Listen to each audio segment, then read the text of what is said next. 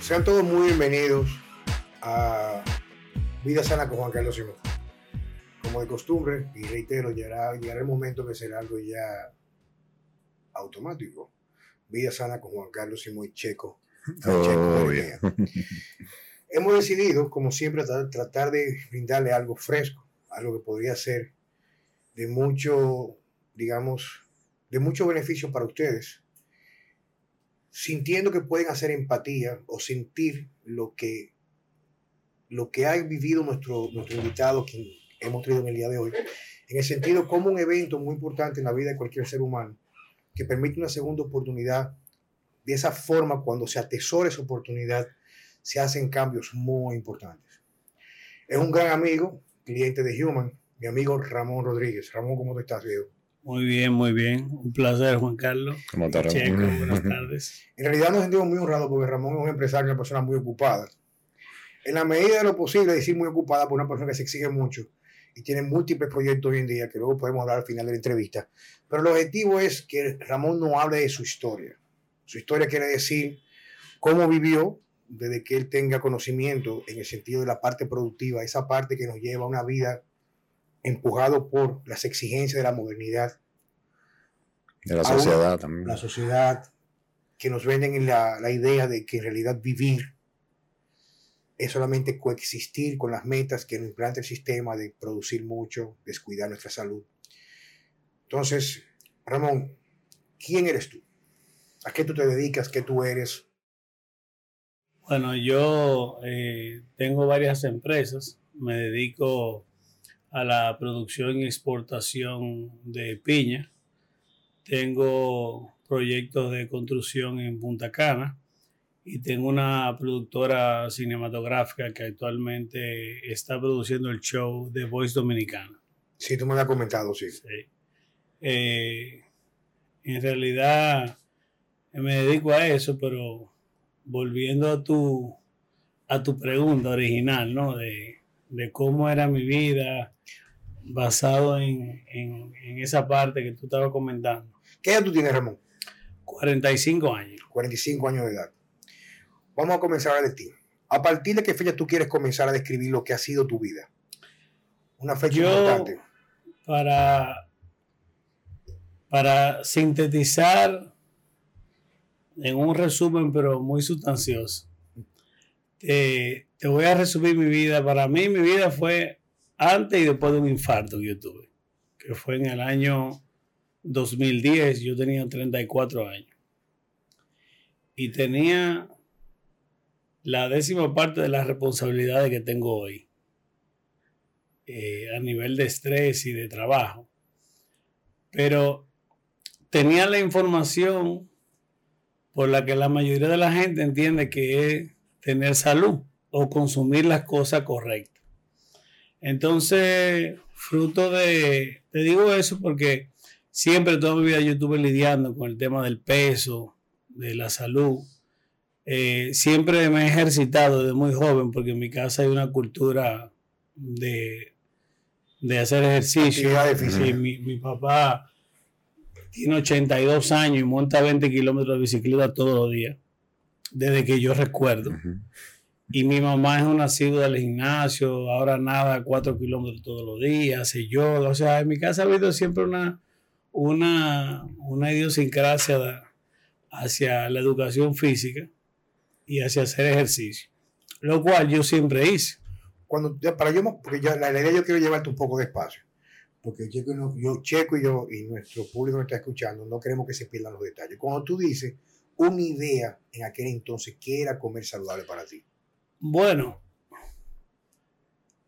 cuando tú no tienes conocimiento, lo que tú lees en la pantalla de los, en, en las etiquetas de los, digamos que el conocimiento que tú tienes es lo que te llega a través de los medios normales ¿verdad que sí? eh, en ese tiempo, que es el que el, el acceso que tiene todo el mundo al conocimiento a nivel de la nutrición.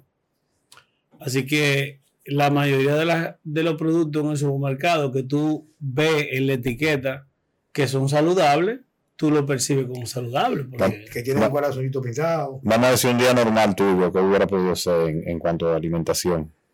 Desayuno. Bueno, un día normal mío era un desayuno fuerte, mucho pan. Era, era opuesto al de ahora. No, pero vamos, vamos primero con el primero. Alto en Era- grasa. exactamente. Yo consumía un 70% de carbohidratos, un 10, un 12% de grasa y el resto proteína.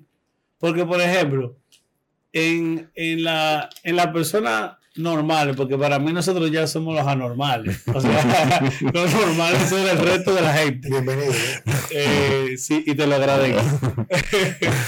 Para las personas normales, las personas clasifican su comida por el nombre. Por ejemplo, el desayuno.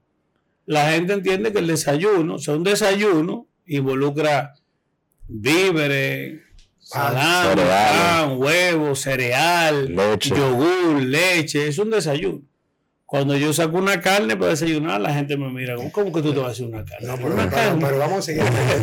Tú sabes que la- mira, porque yo no, no, quiero que perdamos, inclusive quienes nos están escuchando, la idea pueden alimentarse de eso. Te explico por qué. Porque en la actualidad, me pasa mucho, en estos días he tenido una gran cantidad de encontronazos, por decirlo ahora mismo, y no sé si te comenté, Checo, que inclusive ya hay un grupo, eh, no puedo decir porque yo en realidad, bueno, un paréntesis, yo no doy seguimiento a nadie en las redes sociales, o sea, yo tengo mi redes sociales, la cual yo la mantengo muy alimentada porque es una fuente de yo promover mi filosofía, pero no me echo horas chequeando la cuenta de nadie. O sea, yo entro, subo una publicación, respondo y quizá un mal día subo un par de veces y veo, veo video de, de Checo o tú subes, yo te sigo a ti, pero no empleo mucho tiempo en eso. Y me he enterado que incluso a través de los pocas que yo he hecho, que lo que hacemos es tratar de mostrar otra perspectiva. La perspectiva de que no todos en realidad vamos siempre a estar de un lado de la balanza, que es un asunto de equilibrio. Hay gente que son gordos y están enfermos y en realidad están en su área de comodidad con su medicamento. A lo mejor van a vivir muchos años con ese enfoque. Yo lo que, bueno, El te- te- tema es la te- calidad de sí, la vida. de pero- los pero, años. ¿a dónde vamos? Oye, oye, sea, el mensaje. Ya. Pero eso lo sabes tú porque tú lo has experimentado y tú dices, bueno, ya que yo descubrí que podía vivir de esta manera, yo me rehúso a regresar al pasado. Pero donde viene este mensaje, en estos días han habido una cantidad de ataques.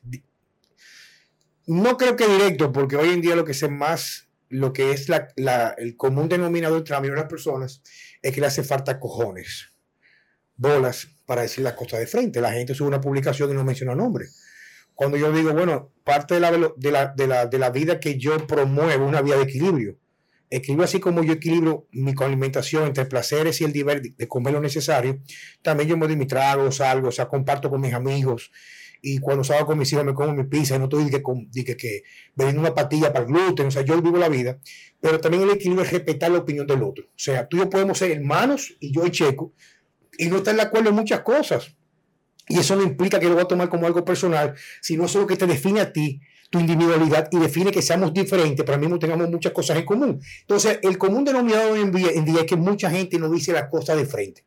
Y me he tocado que muchas personas que se dedican a la salud se han revertido en una pila de heces, heces o mierda, atacar lo que yo hago con cartas de que cuidado por ahí que hay gente que se encarga de prescribir. Y yo lo que digo que son unos malditos estúpidos. Porque, por ejemplo, yo a nadie le prescribo un medicamento para bajar la presión, ni un medicamento para nada. Yo lo que hago es, ven hacia, hacia donde mí, y yo no forzo, la gente viene por iniciativa propia, y yo trato de mostrarle o enseñar el camino alternativo que pueden tomar para recuperar eso que han perdido o eso que lo llevó a esa condición, en el caso tuyo, un infarto del miocardio. Entonces, por eso yo quiero que tú me cuentes exactamente, dentro de esa perspectiva, que tú asumías como uno normal, cómo era tu día exactamente de forma secuencial. Te levantabas en la mañana con un viaje de pan, sándwiches, jamón y queso, leches, jugo, ese tipo de cosas. Correcto. Lo que se considera normal. Lo que se considera el normal. día. ¿Cómo era tu mediodía? No, entonces yo iba a la oficina a trabajar y al mediodía regularmente tenía un almuerzo. Eh, regularmente tenía un almuerzo porque eh, en ese tiempo yo entendía que había que estar mucho en el medio para relacionarse con la gente para que te llegaran los negocios. O sea que yo tenía un almuerzo y una cena eh, Prácticamente. prácticamente todo el tiempo. Era muy difícil el tiempo que yo comía en mi casa. Eh, así que yo comía pescado, carne, arroz, eh, comida de restaurante. Y regularmente entonces en la noche, que me bebía un vino o bebía un trago, porque tenía mucho estrés, así que el trago te relajaba un poco, te relaja. Y no hacía ningún tipo de ejercicio porque yo no tenía tiempo para eso. O sea, yo entendía que, que yo no podía, para mí era perder mi tiempo en eso. Yo eh, solía montar bicicleta y surfear, era lo que me gustaba a mí hacer, porque nunca fui muy asiduo al gimnasio, siempre me gustó el ejercicio eh, que, que, que, me generaba un nivel de esparcimiento, porque mi gimnasio era un cierto monótono y, y nunca, recuerdo en el colegio, había un muchacho con una fiebre de los hierro, yo nunca fui de ese, de ese clan. Pero lo que a mí me gustaba requería de mucho tiempo. Si tú vas a surfear, tú tienes una hora para ir a la playa más cercana, dos horas en el surfeando, una hora para regresar, ya son cuatro horas, ya tú llegas al mediodía, o sea que eso se descartó de cuajo en, la medida que mis responsabilidades fueron creciendo. Y la bicicleta por igual, o sea, tenía que levantarme muy temprano y yo trabajaba 10 y 11 horas al día. Así que acostarme tarde era algo normal. No tenía, descarté el ejercicio. Y regularmente cenaba, por ejemplo, si estaba en dieta, una que soda con queso, porque estaba en dieta. Claro, para, bajar la caloría. Claro, que esa era la dieta. De hecho, hoy en día yo me sorprendo porque yo fui mucho endocrinólogo en el transcurso de mi vida más joven, porque siempre tuve una situación con el sobrepeso. Con el sobrepeso. Y, y, y, y, analizando ahora, recordando dietas de endocrinólogos anteriores, yo me, me da grima. Eh, porque son doctores certificados, reales. ¿no? digamos certificados, mejor bien bueno, se, instruidos. Se, tienen un X4. Yo te lo voy a resumir uh -huh. así. Ya de ahí en adelante, las explicaciones sobran porque si tú tienes un X4, tú tienes un, un, permiso oficial para instruir en tu rama a, la, a, a pacientes y atenderlo. Y, y, nosotros entendemos regularmente que porque lo dijo un doctor o porque dice un estudio, pero nadie chequea el estudio, o sea, la gente entiende y se, se, se apoya en, en, en un grupo de personas y análisis que nos dicen lo que se supone que tenemos que hacer. Así que en ese día a día y con una presión enorme, eh, después de la crisis de Hipólito, que el dólar subió del 16 al 55 en dos semanas. A, a, mí me cogió eso, tú sabes, yo me fui de viaje para España, eso fue como el 2000, 2001, recuerdo por ahí fue. Y yo hice unos gastos con tarjeta de crédito. O sea, yo era un tipo que comencé a trabajar a producir, pero no ganaba mucho, ganaba en pesos dominicanos. Bueno, y cuando yo, yo compré al 16 por 1 una vaina así. Y, en dólares. En, en, en, y fue en euros, yo estaba en España. y llegaste a pagar. un muchacho que se disparó a 50 y pico. Bueno, a mí, a mí me agarró con, con el negocio, con una cuenta como en 45 mil dólares. Ahí se fue a pico el negocio. Sí, yo, yo, yo debía en Panamá un millón de dólares en esa época. A mis supridores que despachaban uh -huh. en dólares. Y tenía más de cuatro por cobrar, pero en pesos. Y los cuatro no dieron para pagar el millón, el, el uno. En fin, luego de, de ese proceso, mi negocio entró en una crisis gravísima. O sea, quebré sin beber un trago. así que, saca sin haberse no. así que en, en, la búsqueda de clientes y de soluciones para el negocio, eh, yo estaba en, en, Miami, que fue la suerte. Eh, digo la suerte porque ellos tienen unos procedimientos médicos muy distintos aquí muy distintos a la República Dominicana. De hecho, yo había ido aquí con situaciones que se me habían diagnosticado como, como que yo lo que tenía ansiedad y me daban ansiolíticos y eran infartos pequeños que me estaban dando. Y en Miami me dio uno grande. Así que llamaron a 911, estaba en la casa de un amigo haciéndome un barbecue porque yo me iba tres días más tarde de despedida y, y ahí me dio un infarto y... Pero yo, yo quiero que tú me expliques, ¿cómo fue la manifestación preliminar? Yo le digo a la gente, yo ahí ya estaba, como yo estaba, tenía tres semanas en, en, en Miami, yo estaba caminando en la mañana, porque ya tenía más tiempo y siempre me gusta hacer ejercicio, siempre cuando tengo el chance. Y esos tres días antes yo sentí cansancio. Son cansancios que no eran proporcionales al ejercicio que yo estaba haciendo. Y, y luego sentía uno calambre en la parte interior, anterior de, de los brazos. Y, y yo, en ambos brazos. en- primero en uno, después en el otro. Que fue eso, pero como de tres días. Y yo do- dormí mucho esos días porque estaba extremadamente cansado. Así que yo le digo a mis amigos que si un día tú tienes el chance de elegir cómo te vas a morir, es de un infarto que tú tienes que elegir. Porque eso no es doloroso. Tú vas a sentir como que un elefante te está pisando aquí en el pecho, pero no un- con dolores, es una presión y te falta el aire. Te falta el aire y llega un punto que tú pierdes el conocimiento porque Tú perdiste y conocimiento. tú, sí, y, y tú sudas que los jeans se mojaron, o sea, una sudoración instantánea. Coño, viejo, tú sabes que yo tengo una gran, cap- una gran capacidad de crear empatía con gente que yo quiero y estimo. Y, o sea, escucharte me hace sentir en cierto grado, o sea, como que me voy identificando, continúa. Pero tú sabes que ese fue el inicio de, de una historia de, de un despertar. Ramón, llegaste al hospital en Miami, ¿qué pasó? Llegué al hospital en Miami, me hicieron un sinnúmero de pruebas. o sea, ellos, ellos, cuando ellos te atienden en Estados Unidos, ellos están asumiendo de entrada que tú un- tienes un problema de droga, o una sobredosis, o borracho, o algo. Parece que ellos, ellos están acostumbrados, cuando llegan a una casa y hay un coro, el que se pone malo es algo de droga, porque ellos se enfocan en eso, en determinar qué droga tú utilizaste o qué sustancia. Y cuando llegué al hospital, eh, que ya me habían, o sea, ya yo estaba consciente, yo estuve consciente en la casa, o sea, cuando ellos llegaron me, me inyectaron una inyección eh, directa por aquí y, y yo pude, o sea, volví. Y entonces, eh, cuando llegué al hospital, que me hicieron la prueba vieron que yo ni siquiera, yo no consumo alcohol, o sea, yo no fumo, yo no consumo alcohol, yo no, no, desde, desde, desde mucho, o sea, desde tiempo, yo pongo un trago social, pero no, la bebida no es lo que me atrae a mí. Entonces, ellos determinan que los factores de riesgo que me llevan a un, a un infarto era solamente el estrés.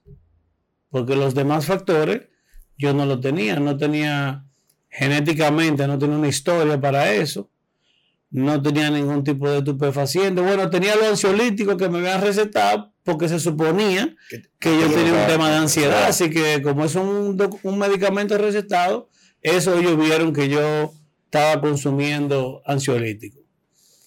Eh, y realmente te voy a decir una cosa, el ansiolítico yo digo que fue lo que me dio a mí, me provocó el infarto, porque con el estrés el, el ansiolítico me, me ayudó, pero a los cuatro o cinco meses ya no me ayudaba, así que yo O sea, va- vamos a ver si voy entendiendo la, la parte cronológica en el tiempo. O sea, tú comenzaste con los microinfartos, ¿cuánto tiempo antes aproximadamente? como un año antes. Y yo puedo decir dónde me llevaban. Sí, sí. Bueno, a mí me llevaban a la Abel González de la Lincoln a emergencia. Y ahí eh, me hacían electrocardiograma, me hacían todo, pero lo que yo salía era que yo tenía mucha ansiedad por el estrés y que eso eran ataques de que, y que se te manifestaban con esa clínica. Sí, con, con ese cuadro. Y así yo me trataba. Pero yo, como el estrés iba subiendo, yo me fui subiendo la dosis. O sea, era- yo me veía medio miligramo de tafil. Que eso como el alprazolam, creo, algo así. Por ahí. Y luego me vi medio más. Me veía medio en la mañana y medio en la noche. Y llegó un punto que yo me estaba viendo como, como dos en el día. Y yo andaba con, con, con todo el estrés, pero no lo percibía mentalmente porque yo andaba eh, medicado con ese medicamento. Y yo creo que como me explicó el doctor que me hizo el cateterismo, el cuerpo humano, cuando tú lo sometes a una presión como una cadena, que tú la, la, la presionas, en el link más débil, El por ahí rompe. Y en el entendido de eso, por ahí rompió. En definitiva, él me dijo que él hacía 23 cateterismos diarios hace 15 años, todos los días hasta los domingos. Y que él nunca le había hecho un cateterismo a una persona de 34 años. Y tan sana aparentemente, ¿verdad que sí? Me imagino. Y que él entendía que eso era una oportunidad especial que Dios me había dado y que si lo único que yo tenía era el estrés, yo lo mejor era que yo eliminara la fuente que me producía el estrés. Pero lo, lo más importante de ese día, ¿tú sabes qué fue? Y cuéntame. Mira, ese hospital lo único que hace es tratar asuntos cardíacos. Se llama el, el Kendall en, en Estados Unidos, en Miami. Y el laboratorio donde hacen los cateterismos tiene 23 Cabi- cubículos donde ellos te preparan y el doctor solamente entra a, hacer cateterismo en cuestiones de 5 o 10 minutos y de ahí se va a- al, al próximo. Una y al próximo. Una- evolución. un- parece una industria esa vaina. Una industria, me recuerdo que en la zona franca yo tenía, es una, una máquina de, de procesar. Como yo estaba estable, o sea, eh, yo tuve una enfermedad que fue la que me salvó, que se llama arteriosclerosis en las arterias a temprana edad. Significa que cuando yo tenía 34 años, mis arterias tienen la condición de un hombre de 56, 60 años. ¿Cómo así que te salvó? Me salvó porque al tener una condición biológica de una persona adulta, pudo hacer un, un- un desvío de la sangre y quedé con un 5% de abertura y por ese fluido de que quedó, yo seguí con vida. Pero fruto de una enfermedad que yo mismo no sabía que tenía, significa que esa enfermedad no se detiene esa enfermedad va a seguir en mi vida. Con, o sea, ahora mismo yo tengo 45, debo de tener las arterias de una persona de 65 o 70 años. Que de la única manera que yo puedo no frenar, sino eh, desacelerar, es con una alimentación muy, muy estricta. Pero esa alimentación estricta no la conocía ni yo ni el médico que me estaba atendiendo. A los fines de tener un resultado con mi enfermedad. Para hacerte el cuento corto, yo llegué al quirófano a las 8 y 45 de la mañana y me cateterizaron a las 10 de la noche. Porque siempre llegó alguien más urgente que yo. Y entonces ahí fue que yo dije, o sea, yo como que me, me desperté, porque eso hay que verlo. O sea, cuando tú crees que tú te estás muriendo, pasaste el día entero esperando tu turno, porque siempre hay uno que se está muriendo más que tú. Y con 34 años, "Pero es que no puede ser que haya gente más gente que yo, porque la gente de 34 años con un infarto no se salva. Pero yo me estoy jodiendo y me dejan en último lugar. No, porque te, Digo, me refiero al pensamiento Sí, tuyo. pero también tú estás tan conectado y todo es tan gráfico ahí que ya, ya tú estás como eh, consciente de tu cuadro, tú mismo viendo todos los monitores y todo lo que pasa. Lo que yo entendí ese día que definitivamente alguna razón tiene que estar haciendo que tanta gente, o sea, yo estoy seguro que se ha muerto más gente de eso que de COVID. Bueno, tú has tocado un, un tema muy interesante. Que lo vamos a tocar en otro momento, inclusive pu- puede ser durante esta, O sea, esta eh, o sea, me refiero en, Básicamente lo que yo te quiero decir es en que este diálogo, digo. algo que nuestra mente no está como que tenemos una situación grave en el mundo con respecto de ese tema. Si tú vas a un lugar de eso te vas a dar cuenta lo grave que es. Y obviamente en países como Estados Unidos es mucho más grave todavía por sus costumbres alimenticias. El asunto es que yo me quedé en Estados Unidos, mandé a mi esposa y le dije cierra el negocio. ni siquiera yo vine a lidiar con la liquidación del negocio y todo lo que conllevó eso. Y duré siete meses. Cuando todo se terminó, vine para acá con una mano adelante y otra atrás, pero con deseo de, de, tener una vida, ¿tú me entiendes? ¿Sabes algo que, antes que tú sigas, que quiero que Checo me colabore aquí contigo? El asunto es que este es un buen punto de reflexión, Francesco, Ramón. Porque si te fijas, por ejemplo, en la actualidad, en la actualidad, te lo digo porque yo lo recibo día a día.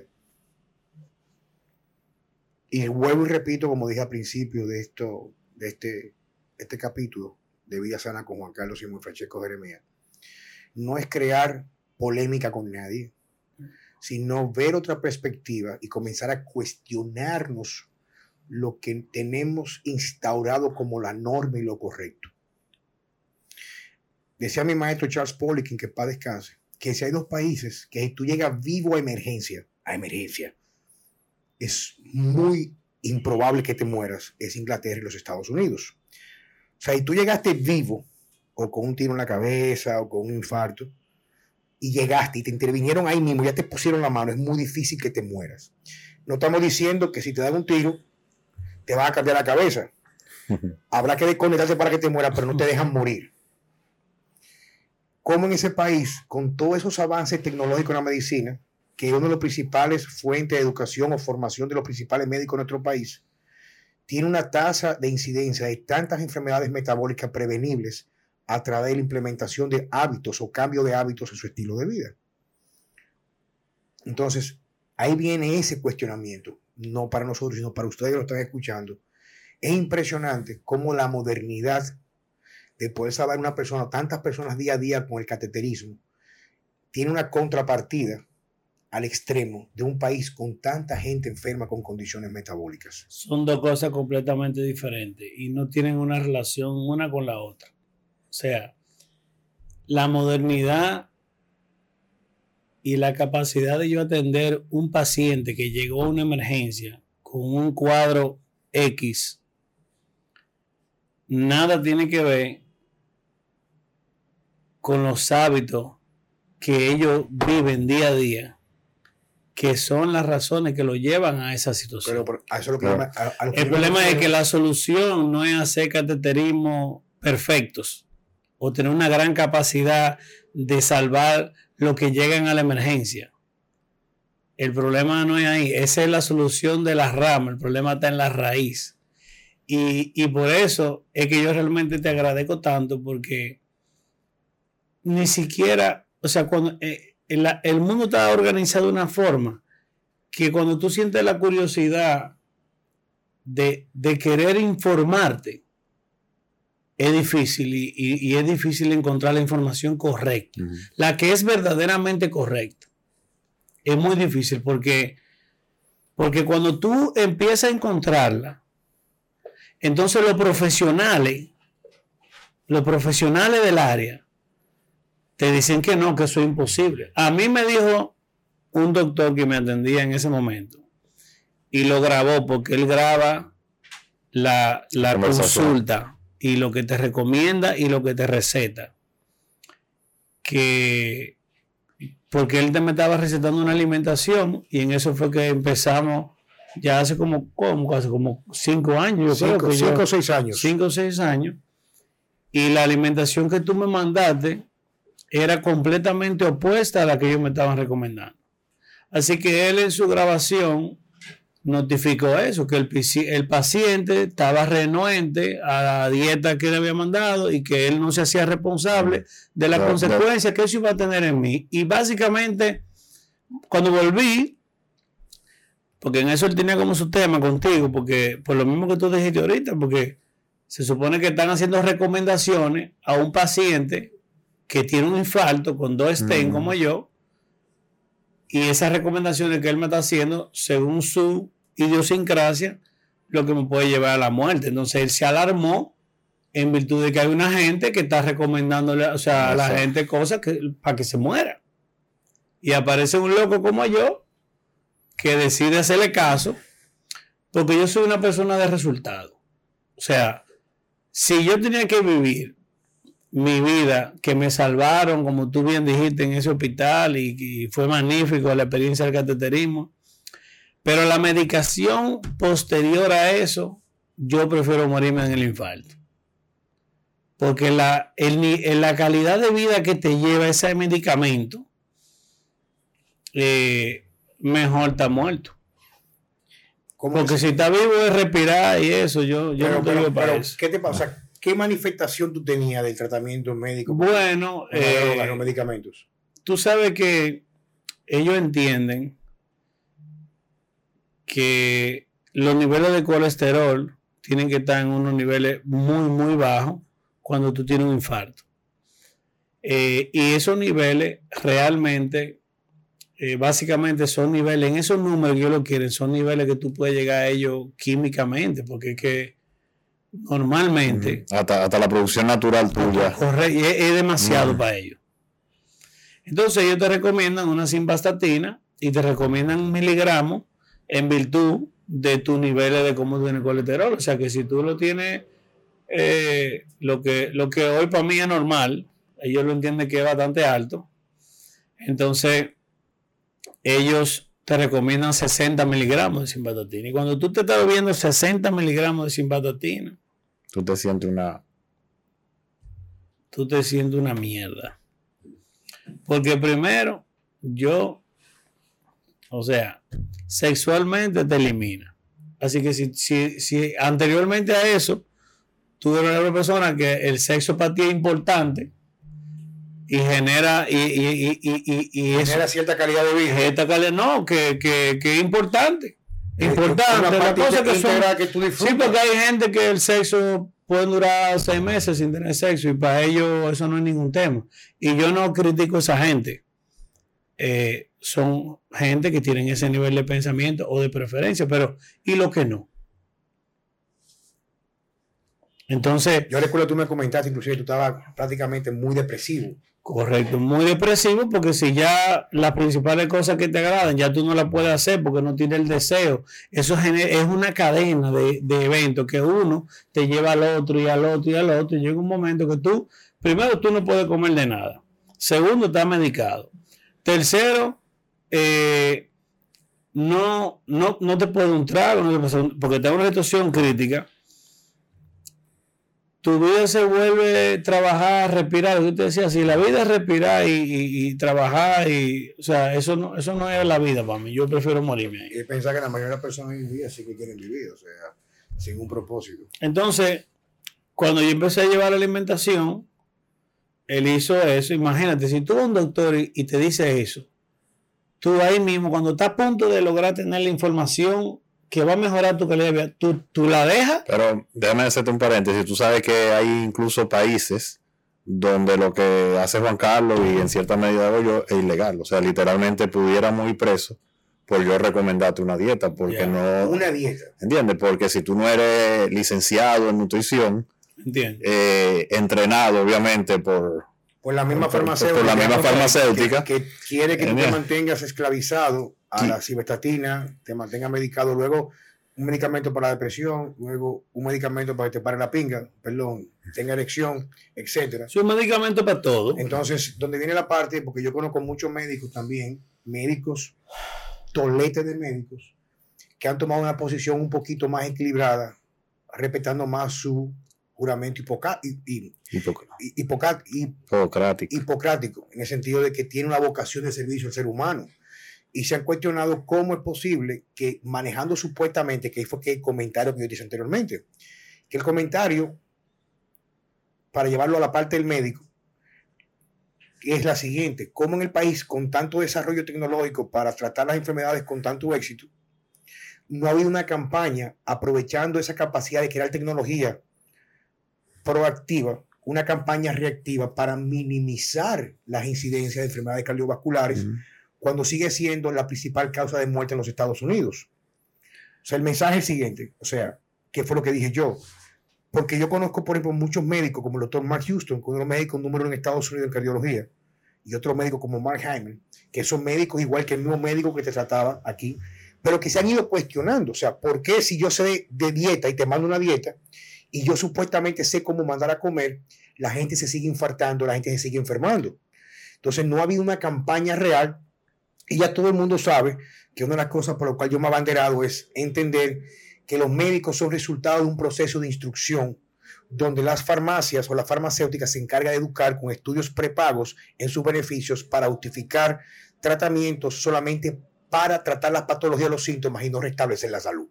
Esa es la parte que yo digo. Claro, yo te, la, yo te la confirmé cuando te dije que es impresionante llegar al quirófano a las 8 y 45 de la mañana y a las 10 y media de la noche todavía no me habían tratado. Si ese fuera mi negocio, yo no estuviera de acuerdo que me lo quitaran, ¿no?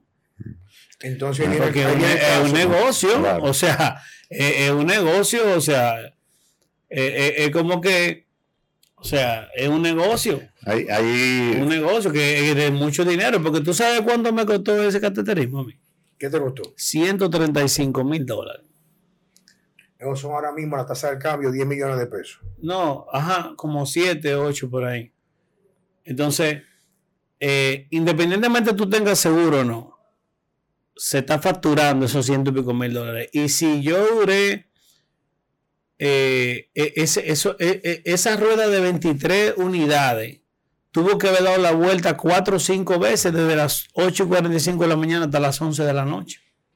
Porque. Y eso es un hospital, en una ciudad. o sea, multiplícalo por los varios hospitales que hay en la ciudad, por las varias ciudades de Estados Unidos. Ya tú, ya tú, ya tú, ya tú estás claro. Pero es, eso, o sea, lo, lo, que tú preguntaste ahorita, eh, yo tengo un accidente o tengo un, un, una, un, un evento eh, ya eh, que me puede causar la muerte inmediata. Y para eso sí hay entrenamiento y protocolo adecuado para salvarte la vida, porque al final el paciente vale más vivo que muerto. Pero cuando ah, tú tienes enfermedades que se pueden eh, manejar indefinidamente, aunque al final te causan la muerte, pero te la causan quizá dentro de 20, 30 años, que, ya tú y te siguen facturando. Bueno, fue lo que dijo Ramón, o sea, viejo. Él que ha, podido probar la otra cara de la moneda, dice que, que yo prefería verme muerto que vivir como yo vivía. Perdón, eh, justamente lo que tú estabas diciendo de los médicos, eh, hace pocos días una doctora, te lo voy a mandar, una doctora de aquí, de, Santo Domingo, ella publicó eso mismo, que ella eh, durante años siguió los lineamientos de, basado en la, evidencia científica, y sobre eso mismo, sobre problemas cardíacos y cosas, y ella veía que sus pacientes no tenían resultados y que cuando ella decidió hacer algo diferente eh, a lo que le habían enseñado, ahora sus pacientes eh, sobreviven o viven eh, con una mejor, calidad de vida. Y entonces, sabes cuando comenzamos la disertación, porque viene la segunda parte más interesante, es tu después, después del evento. Sí, entonces... Es la parte que yo dije anteriormente, que hay muchos médicos que se han abanderado. Bueno, yo, ok, recapitulo, por favor, vamos... Hay un grupo de personas que se han encargado de tratar de hacer campaña de descrédito al trabajo mío. Y yo digo, pero ven acá, buen mariconazo, llámame por teléfono y habla conmigo. No trate de ganar seguidores siendo un estúpido más, viejo, porque yo a nadie le mando medicamentos. Yo a nadie, o sea, yo sé a dónde llegan mis límites.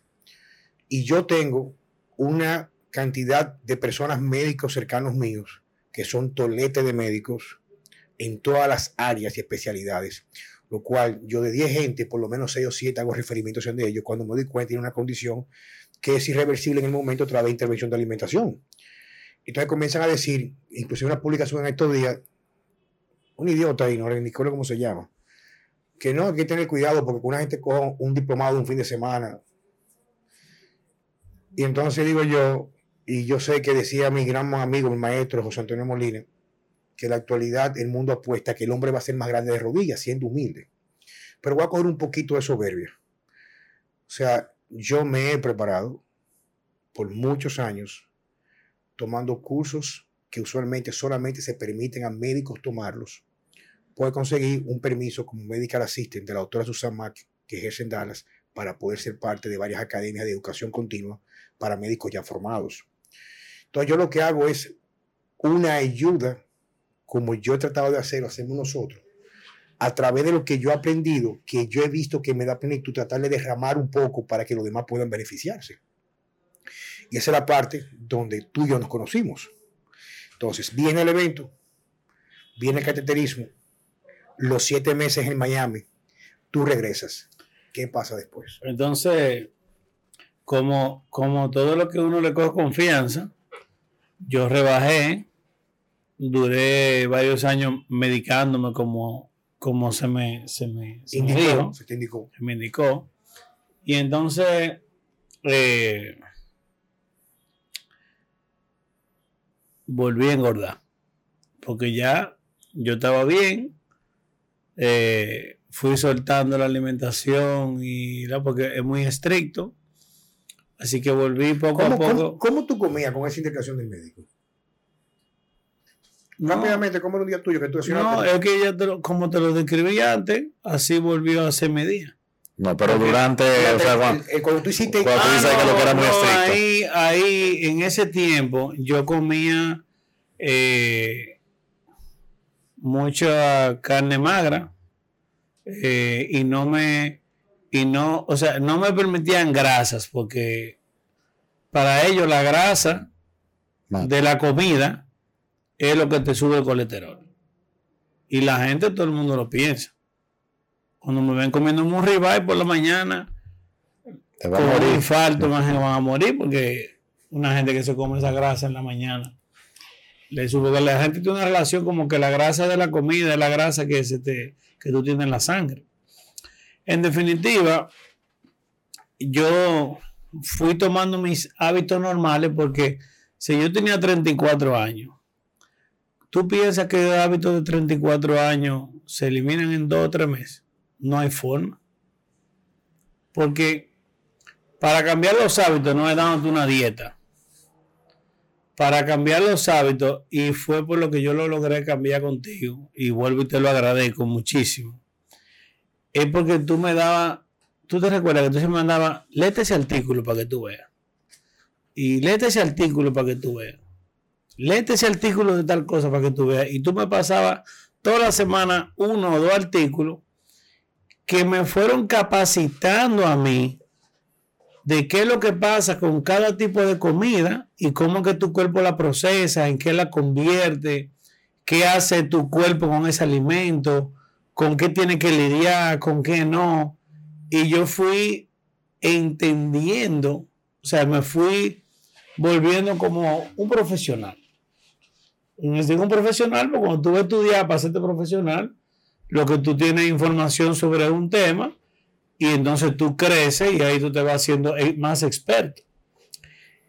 Y, y entonces, eh, eh, por eso yo digo que el que no despierta de esa realidad, no hay forma que logre salir, porque eso no solamente que te lo bombardean con los productos, que cuando tú empiezas a buscar otras opciones, entonces tú llegas donde un médico que te atiende y el médico te va a quitar cualquier idea que tú hayas podido conseguir en ese tiempo. No, no, y ahora vamos más lejos. Ahora las redes censuran Sí, todo, cualquier información contraria. Correcto. Entonces, cuando ese doctor me, me, me hizo eso en la consulta, porque yo dije, bueno, eh, yo empecé mi alimentación y sí te voy a dar un dato. Eh, divorciarse de la medicina no es, no es tampoco la, la mejor postura, pero dedicarse solamente a lo que ellos te definen, tampoco. O sea, cualquiera de los dos extremos. Es que los extremos son, Son malos. malos. Ahora, ¿qué pasa? Mira, yo decidí durar un año y medio muy enfocado. O sea, y ese enfoque básicamente se resumió a yo salirme de mi vida, de mi vida normal. Porque para tú lograr a cabo sin medicación un resultado a nivel de salud que luego se traduce en un asunto eh, visual o estético, porque la gente mira eso, pero en realidad eso es lo último que llega. Y tú, tú tienes que cambiarlo todo, porque es que tu entorno completo tiene los mismos hábitos que tú. Entonces, si tú lo que me invitas es a beber, Hay una frase que dice que el ambiente es mucho más fuerte que la fuerza de Tiene voluntad. que quitarte la piel completo y quedarte en la carne viva. Yo, yo siempre lo he dicho y, y tú sabes, para mucha gente es difícil aceptarlo. Pero, o sea, la- lamentablemente no es que tú te vas a olvidar, pero hay amigos y familiares que tú tienes que alejarte, porque si, Oye. si no van y no viven eh, el estilo que, de vida que tú quieres llevar, solamente te van a atrasar. Hay gente que le molesta que están bebiendo y tú no.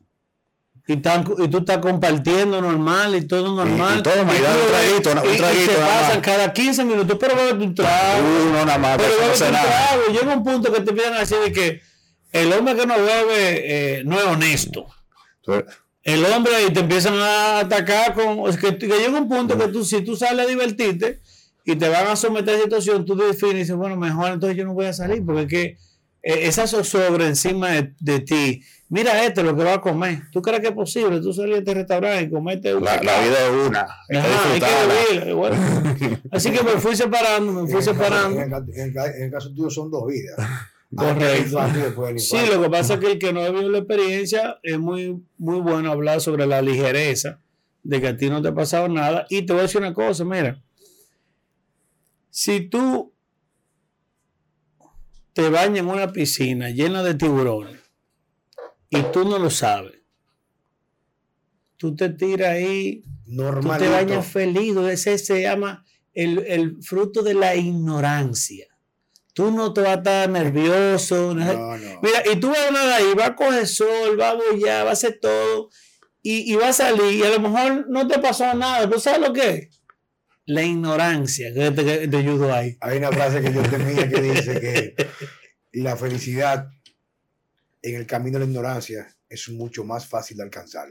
Es muy- es- es muy- mira, eso es muy real. Pero ven acá, viejo, o sea, cuando real. tú eres una persona que tú ignoras, no ignoras, o sea, no hay forma que nada, nada te altere, porque el conocimiento que uno puede percibir, checo, el conocimiento, no todo el mundo está preparado para escuchar lo que tienen que decirle. Y hay personas que cuando escuchan cualquier posición, la asumen de una forma tan dogmatizada o al rechazo o asumirla como el viejo el nuevo testamento. Es un fanatismo increíble. Entonces hay un refrán más dominicano que dice, no hay cosa que llamar con loco. Porque el loco no le da mente a nada, ¿tú me entiendes? Correcto, y es real. Ahora, pero vive loco, vive aislado de una realidad que si tú logras un día conocerla, la vida es otra. Automáticamente. Entonces, resultó que yo le dije al doctor que yo lo iba a intentar, porque si yo tenía que elegir entre tener salud con los medicamentos que yo tenía, con lo que yo tenía que vivir, según se me había dicho a mí, básicamente ya de por vida, y jugármela con desmontarme esos medicamentos poco a poco en base a una alimentación y a unos entrenamientos que yo iba a ir a hacer- hacerlo de una forma progresiva, yo prefería cogerme el chance y morirme en el intento de tener una vida, porque para mí eh, la vida no es respirar Y ya. Yo necesito, mi vida es intensa.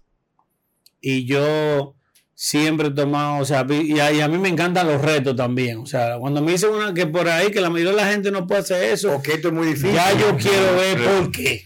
Y yo quiero probarme que si otro no pudo, yo pude. Así que me separé de mi entorno y duré como un año y medio, que fue cuando, cuando mm, logré mi, mi, mi, mi mejor condición, que ahora tengo que retomar un poco porque vuelvo y te digo, mira, la gente cree que es una dieta o que tú tienes que comer carne o esto. Es que, mira, cuando tú vas al gimnasio, algo pasa que voluntariamente tú te alimentas bien.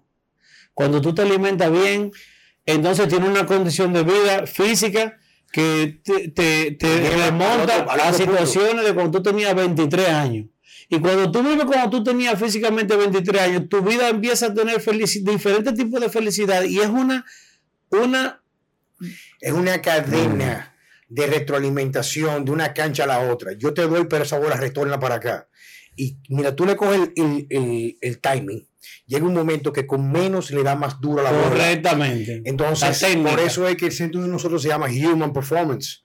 Porque todo lo que hacemos nosotros es enfocado a mejorar el desempeño y tener la capacidad o recuperarla cuando la hemos perdido de hacer las cosas que nos gustan, que disfrutamos nosotros. Y eso mismo pasa con el lado opuesto. Te dan tu medicamento, el medicamento te genera depresión, la depresión no te, tú no puedes tener sexo, no puedes tener sexo. No, te doy otro, te doy otro medicamento para la depresión. Después no, te van a dar una lista de medicamentos porque de ahí va a venir. Entonces, ese, e, es, es el proceso por el que yo he ido eh, viviendo.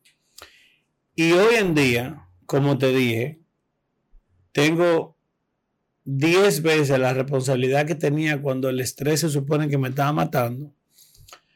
Solo que yo fui cambiando mi concepto. Y básicamente se resume, aparte de que, o sea, como ahora, yo, como ahora para mí entrenar es importante, alimentarme es importante, dormirme a las nueve y media es importante, porque si no duermo esas horas, entonces no puedo entrenar, que es importante. Entonces mi vida se volvió en una cadena de prioridades que son importantes porque identifiqué que es donde se fundamenta mi calidad de vida que yo tengo ahora, que entonces yo no podía trabajar tanto.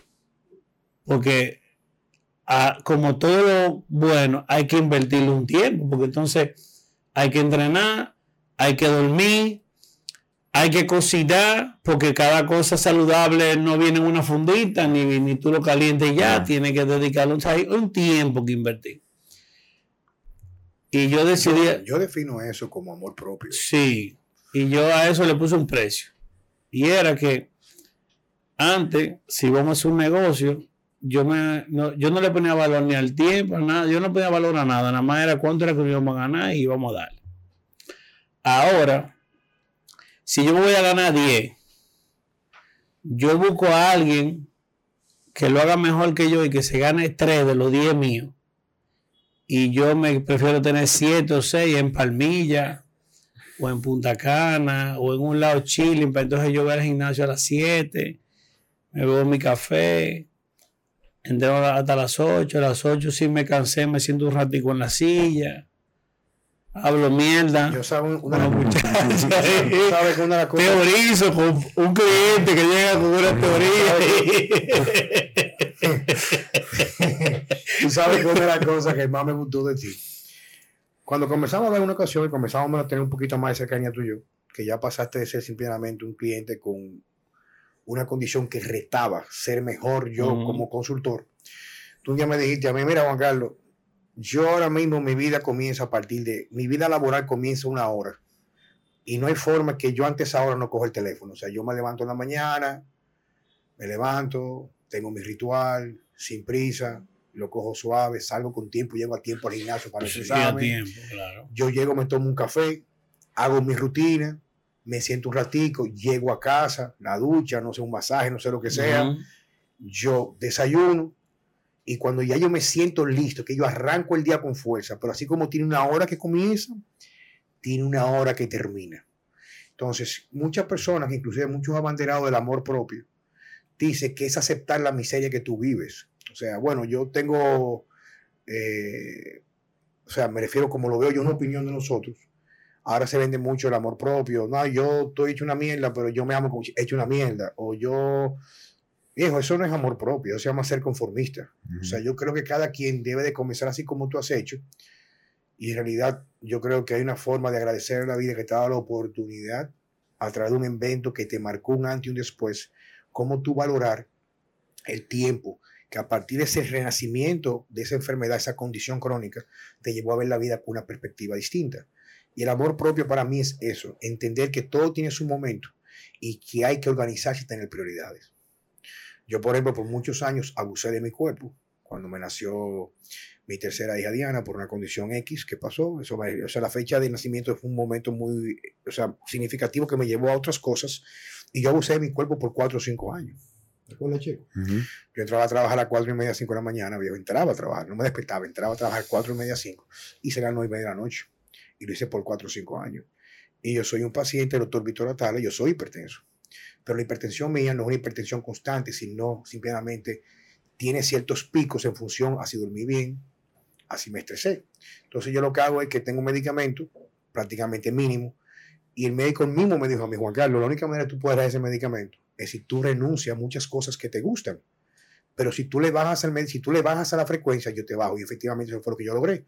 A través de reestructurar mis valores y decir, no hay forma de que haya un dinero que pueda comprar esa hora de 6 de la mañana a 8 de estar en mi casa, despertarme sin prisa, tomar un vaso de agua, sentarme, coger un libro, leer todo los días media hora, luego verificar la gente de trabajo, prepararme un café, ahora con mi nueva niña, con una vela, me despierto en la mañana, cuando ella se despierta, perdón, yo soy que usualmente le cambio el pañal, le doy un bañito, le pongo un pañal fresco, juego con ella un rato y comenzar a incorporarme a 8 y media, 8 y media 9. O sea, yo romper eso que me ha dado calidad de vida, no hay dinero que pueda sustituir eso. Y al igual que tú, muchas personas me han venido con algunos proyectos, proyectos de mucho dinero. Bueno, para mí mucho dinero, o sea, porque yo entiendo que es suficiente o más que yo pudiera necesitar para lo que yo tengo ahora mismo, quizás para ahorrarme para un futuro. Y cuando yo veo que implica yo sacrificar, aunque sea seis meses, digo, ya no me interesa. Porque con la edad que yo tengo, la estructura que yo tengo, yo tengo una vida que yo entiendo que es más de lo que yo pude haber esperado en muchos aspectos. Tengo a mi papá, mi mamá bien, mis hermanos bien, mi familia, tengo buenos amigos en todos los lugares. Definitivamente el dinero es una forma de ganar tiempo porque te da más calidad para disfrutar, pero nunca va a estar por encima de esa parte que es indispensable tener tiempo para uno. ¿Es así? Justamente yo subí algo. ¿Qué tú subiste, Che?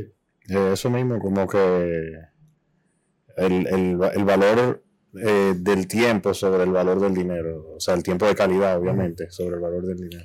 Así que,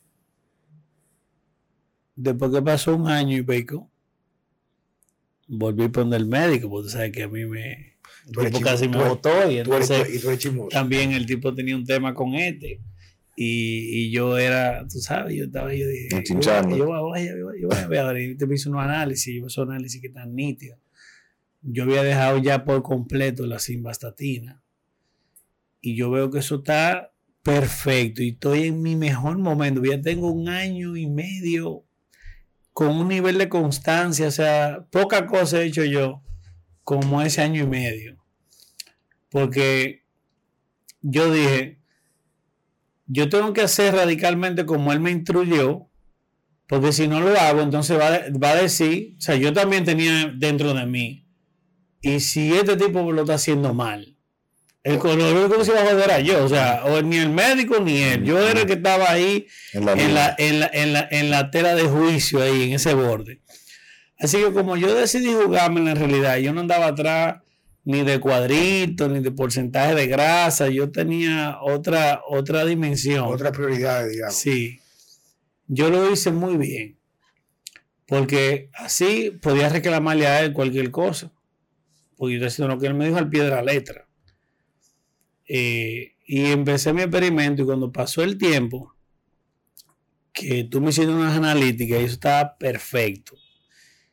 Y yo estaba teniendo, tenía una, tengo una vida, o sea, fuera de ahí, como, como cuando yo tenía, no, no los 34 de infarto, no. yo, yo de 20 y pico.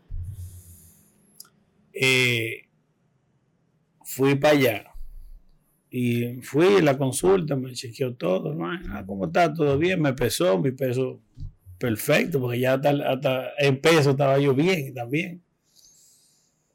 Pues tú a, veces tú tienes salud, pero en el peso todavía te vas a pero ya tú tienes salud, pero, ¿verdad? Mm. Así que él me mandó sus, todos los análisis, yo fui y me hice los análisis. Y, y cuando volví a la, a la consulta de los análisis, yo me recuerdo, mira, yo me sentaba en la camilla así como que.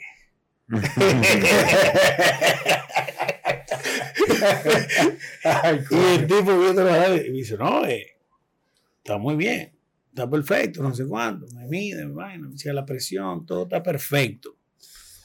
Le digo yo, entonces, mire una cosa, doctor, yo no estoy tomando sin bastatina, no me he muerto, como usted ve, estoy al revés de la tendencia que usted esperaba que yo iba a coger. ¿Usted se acuerda cuando usted grabó, que usted me dijo a mí en la grabación? Tú eres porque- chi- tú eres no, ahí le llevé- eh, eh, sí, porque para mí fue impactante y, y me tomó mucho de mi interés como ser humano. Decidí entre uno de los mejores cardiólogos de este país con una formación impresionante Para mí, para mí eh, es el mejor cardiólogo clínico de, de- República Dominicana. y Uno de los mejores.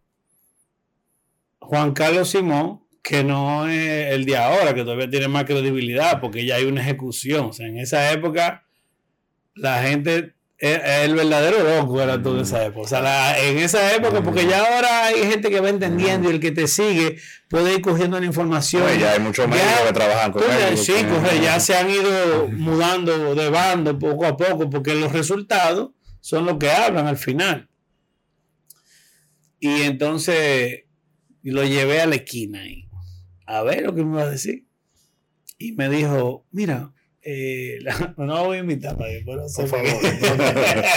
No, es que es una- es una persona que yo respeto y Sí, mucho. y, y yo también. Pero eh, pudo haber cambiado lo que fue un gran camino que yo decía. O sea, pudo haber cambiado la decisión de yo tomar ese gran camino que hoy se, se virtió en una gran calidad de vida para mí. Eh, y él me dijo que Sí, ¿qué te, Que sí. ¿qué te comentó él? él me dijo que, que sí, que realmente eh, la alimentación así, que es correcta, que no sé cuánto, pero que él no puede darse el lujo de asumir la disciplina de un paciente, que es algo que casi nadie tiene, Es y en eso le voy a dar su razón. Pero es cierto. Porque yo cambié mi vida a nivel de mi entorno. O sea, eso, lo que yo hice Es muy difícil que se haga. Más, ¿tú sabes por qué yo lo hice? Porque mi, mi esposa estaba viviendo fuera con una empresa que estábamos iniciando y yo estaba solo. Así que yo estaba, esto me ayudó. Yo no estaba en la calle, yo me acostaba temprano, o sea, para la mujer mía yo estaba feliz porque su esposo que está en Santo Domingo y ella que estaba en España, todos los días está en su casa a las 9 de la noche, va a su gimnasio, o sea, la vida mía era impecable en el sentido de cómo las mujeres quisieran que su esposo se comporte. Tú sabes que una de las cosas que me dijo el doctor Víctor Atala, y luego me junto con el doctor Víctor Jordi Matos, que son parte del equipo Santo Domingo Wellness Center. Teníamos una conversación y así, algo improvisado, un área que tenemos ahí como menos con una pequeña cafetería para ya más o menos cerrando.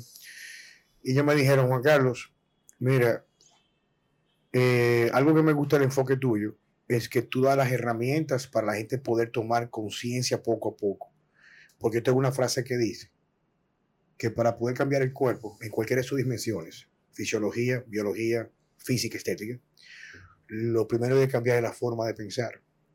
Si tú eres una persona que tú no estás dispuesto a hacer lo que hizo Ramón o lo que hago yo, que no es que yo estoy dispuesto, es que es mi forma de vivir, definitivamente la medicina convencional Es lo mejor. es lo mejor. Ujú. Sí, que es hace. Por eso es, por ejemplo, si yo tengo, si la vida me, por ejemplo, vamos a suponer que a cualquiera le puede tocar, chico. A mí me da un infarto mañana. Yo quisiera que ese médico me atendiera. ¿Me estás entendiendo? Sí, claro. O sea, inclusive mis médicos amigos míos me han dicho a mí, el mejor médico intervencionista en República Dominicana es ese tipo. Y yo me he consultado con él. O sea, te lo voy a retirar, re- perdón, re- reiterar. Si a mí me pasa algo, es con él que yo quiero que me atiendan. Ahora, yo apuesto una vida con calidad. Porque nadie sabe cuándo le va a tocar partir o morir pero todos podemos dar la oportunidad de vivir con plenitud. Entonces, yo apelo a eso, a que entiendan que esto que compartimos aquí, Francesco Juan Carlos Simón, Francesco Jeremía, y hoy en el día con nosotros, Ramón Rodríguez, es solamente una perspectiva para que entiendan lo importante del equilibrio en la vida. No es el extremo, solamente es una cosa o la otra. Es encontrar un punto en el cual pueda coincidir con tus preferencias y tu valorización de tu persona hacia la misión que te corresponde vivir en este plano, en este momento tan caótico que estamos viviendo en la humanidad. Ramón, muchas gracias por la oportunidad. Siempre. Novio para mí significa mucho, una persona extremadamente ocupada. Y yo sé que la experiencia que tú has vivido muchas personas se van a hacer o se van a identificar o van a sentir empatía y entender lo importante, la importancia de saber de que no siempre hay una segunda oportunidad. Una vez hay una, un pequeño, una pequeña historia que estaba en un bar Galileo Galilei hace que sé cuántos coñazos de años atrás y había algunos jóvenes. Y el señor este con barba y le pregunta uno de los jóvenes, señor, ¿qué edad usted tiene? Dice, bueno, entre unos 10 o 15 años, estimo yo. Se echan a reír. Señor, pero usted sabe que es un hombre de 50, 60 años. Mm. Dice que los años que yo he vivido ya no los tengo. Son los que me quedan por vivir. Ese es un buen punto. Señores, muchas gracias. Hasta la próxima.